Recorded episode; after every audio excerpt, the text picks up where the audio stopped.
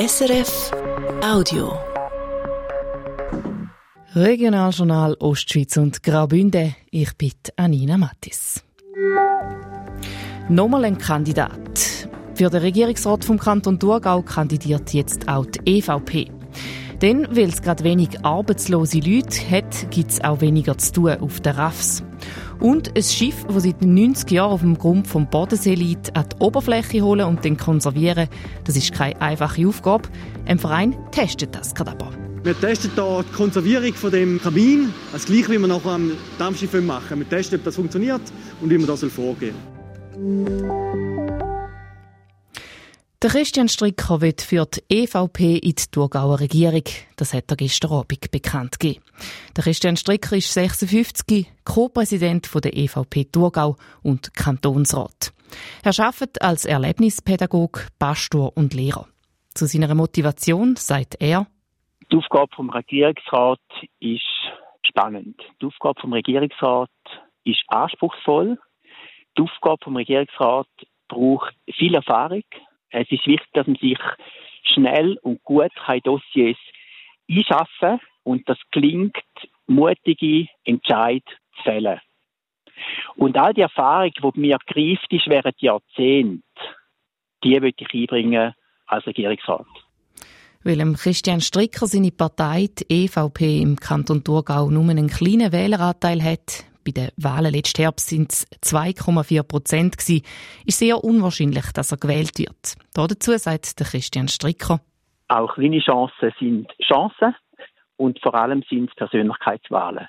Wir haben gesehen im Baselland, da ist der Wähleranteil jetzt nicht viel grösser. Ähm, Tommy Schurda hat es gelangt. Und da haben wir einfach gesagt, hey, wir bieten uns an, wir bringen uns ein.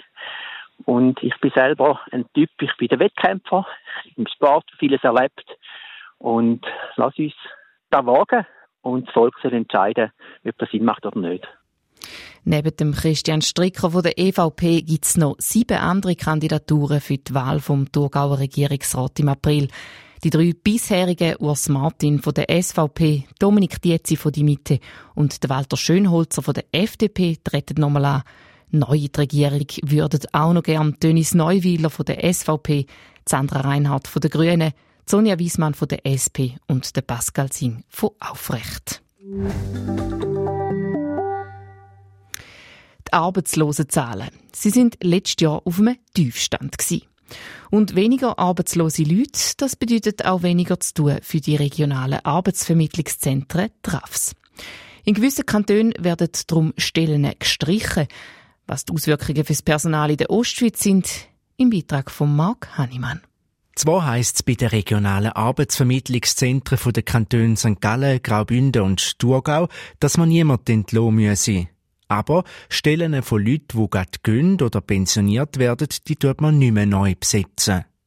Ein anderer Weg hat der Kanton Thurgau gewählt. Er leitet Mitarbeitende vom RAF an private Firmen aus. Eine erste Bilanz von letztes Jahr sei positiv, sagt der Leiter vom Amt für Wirtschaft und Arbeit, Daniel Wessner. Da ist sehr gut gelaufen. Der Arbeitsmarkt hat ja auch qualifizierte HR-Leute gesucht. Das heißt, wir haben von unseren regionalen Arbeitsvermittlungszentren zehn Leute, die wir an private Unternehmen oder an andere öffentliche Stellen so verliehen haben. Das hat uns geholfen, die Kostensituation, wo bedingt ist, da weniger Stellensuchende aufzufangen, ist aber auch für die Mitarbeitenden eine Chance, dass sie in ein neues Umfeld, in ein anderes Unternehmen hineinkommen, da auch etwas lernen, sich weiterbilden Etwa die Hälfte von diesen zehn Leuten kommen nicht mehr zurück zum RAF, sondern bleiben gerade bei diesen privaten Unternehmen, sagt er weiter. Und ein paar Ausleihverträge sind auch verlängert worden. Bis auf weiteres bleiben wir bei dem Programm. Es gäbe aber eine Grenze. Ich glaube, der Moment ist dann, wenn die Dossierbelastung pro Berater dann über 150 steigt. Also das heißt, ein Berater betreibt äh, in der Schnitt etwa 130 Stellensuchende. Da kann man dann einmal noch ein bisschen auf und ab variieren. Wenn es dann zu viel wird, dann ist das zum Nachteil vom Stellensuchenden, der weniger gute Betreuung hat, ist zum Nachteil von unseren Mitarbeitern natürlich auch. Im Moment rechnet man beim Amt für Wirtschaft und Arbeit damit, dass der Arbeitsmarkt im Thurgau in einer guten Situation bleiben wird. Und jetzt geht's um den Raddampfer mit dem Namen Sentis. Ein Verein will das Schiff, das vor 90 Jahren ausgemustert und darum extra im Bodensee versenkt worden ist, bekanntlich bergen. Im Moment tüftelt gerade eine Gruppe von Freiwilligen, wie man das 50 Meter lange Wrack am besten an die Oberfläche holt. In der SRF-Fernsehsendung «Schweiz aktuell» hat man das diese Woche sehen Sascha Zürcher. Wie bringt man also so ein Schiff aus der Tiefe an die Oberfläche? Mit dem Gerüst. Und das Gerüst kommt auf den Seegrund. Die Leine werden an einer Lanze unter dem Schiff durchgepresst, durch den Seegrund durch. An die Leine kommen Ballone mit Luft drin, wo das Schiff dann in die Höhe ziehen der Präsident vom Schiffsbergeverein Silvan Paganini testet im Hafen Romanzorn mit seinem Team gerade die Richtung, wo es braucht, um unter dem Wrack auf dem Grund vom See alleine durchzupressen. Zum Schauen, ob es auch funktioniert, hat er einen Tauchgang im Hafenbecken gemacht und der Test ist erfolgreich gewesen, sagt Silvan Paganini. Mal ist gut gegangen. Die Lanze hat sich im Boden eingegraben. Da haben wir steinigen Grund. Das heisst, wenn es um steinigen Grund geht, geht es draussen sicher auch. Draussen, dort wo das Wrack liegt, die Stellung 210 Meter unter der Wasseroberfläche. Das Dampfschiff ist ab 1892 auf dem Bodensee unterwegs gewesen. Bis zu 400 Personen haben drauf Platz gehabt. Es ist 124 Tonnen schwer gewesen. Dass der Vereinsschiff will an die Oberfläche holen, kommt nicht überall gut an. Es gibt Experten, die sagen, dass Zentis unter Wasser besser erhalten bleiben, als wenn sie denn am Land steht. Nach äh, Einschätzung von einigen Experten ist es so. Aber wir denken, äh, wenn nur mehr mit diesem Taucherboot das anschauen können, ist es ein bisschen, äh, ist eigensinnig. Wir würden gerne allen Leuten zeigen und äh, so können wir das äh, vorwärts machen, bevor es irgendwann mal ein grosser Quaggermuschelberg ist. Und darum testet der Verein in einer Halle im Hafen, wie man das Schiff könnte für die Zukunft erhalten wir testen hier die Konservierung von dem äh, Kabin, das gleiche wie wir nachher am Dampfschiff machen. Wir testen, ob das funktioniert und wie wir das vorgehen soll. Es ist ein langes Chemie vom Dampfschiff, wo der Verein schon seit einer gewissen Zeit aus dem See geholt hat. Ein Team von Freiwilligen leitet Hand schleift und malt an. Alles in Fronarbeit. Mich fasziniert, dass man etwas wieder rausholen kann. In dieser Zeit von wie viel 90 Jahren ist im Wasser drin Dass man da jetzt wieder auflebt und jetzt halt wieder etwas renovieren will. Es nimmt einem einfach Wunder, ob das überhaupt gelingt. Oder? Das nimmt mich auch nicht Wunder.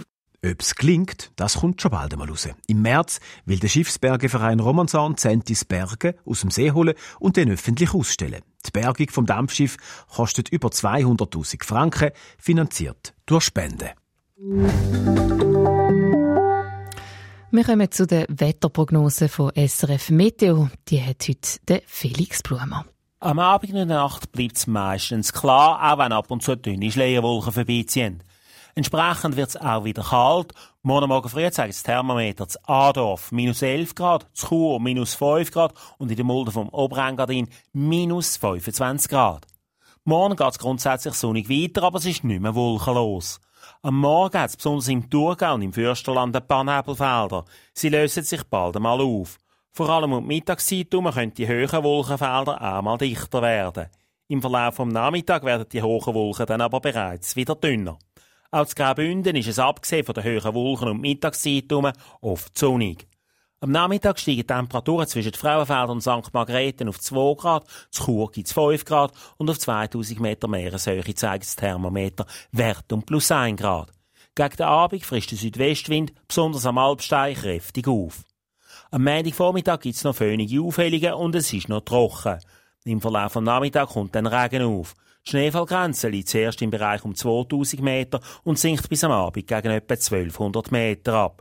Das Graubünden setzt den Niederschlag erst am Abend, wahrscheinlich sogar meistens erst am späten Abend ein. Und dort liegt die Schneefallgrenze generell zwischen 1000 und 1300 Meter rein. Es bläst am Montag starken auf den Gipfel der Voralpen stürmischen Wind. Zuerst aus Südwesten, später aus Westen. Am Montag ist es deutlich milder als in den letzten Tagen mit 8 Grad am Bodensee und sogar 9 Grad in der Herrschaft. Der Felix Blumer von SRF Meteo ist das gewesen. Und das ist das Regionaljournal Ostschweiz und Graubünden gewesen. Verantwortlich und am Mikrofon Anina Mattis. Das war ein Podcast von SRF.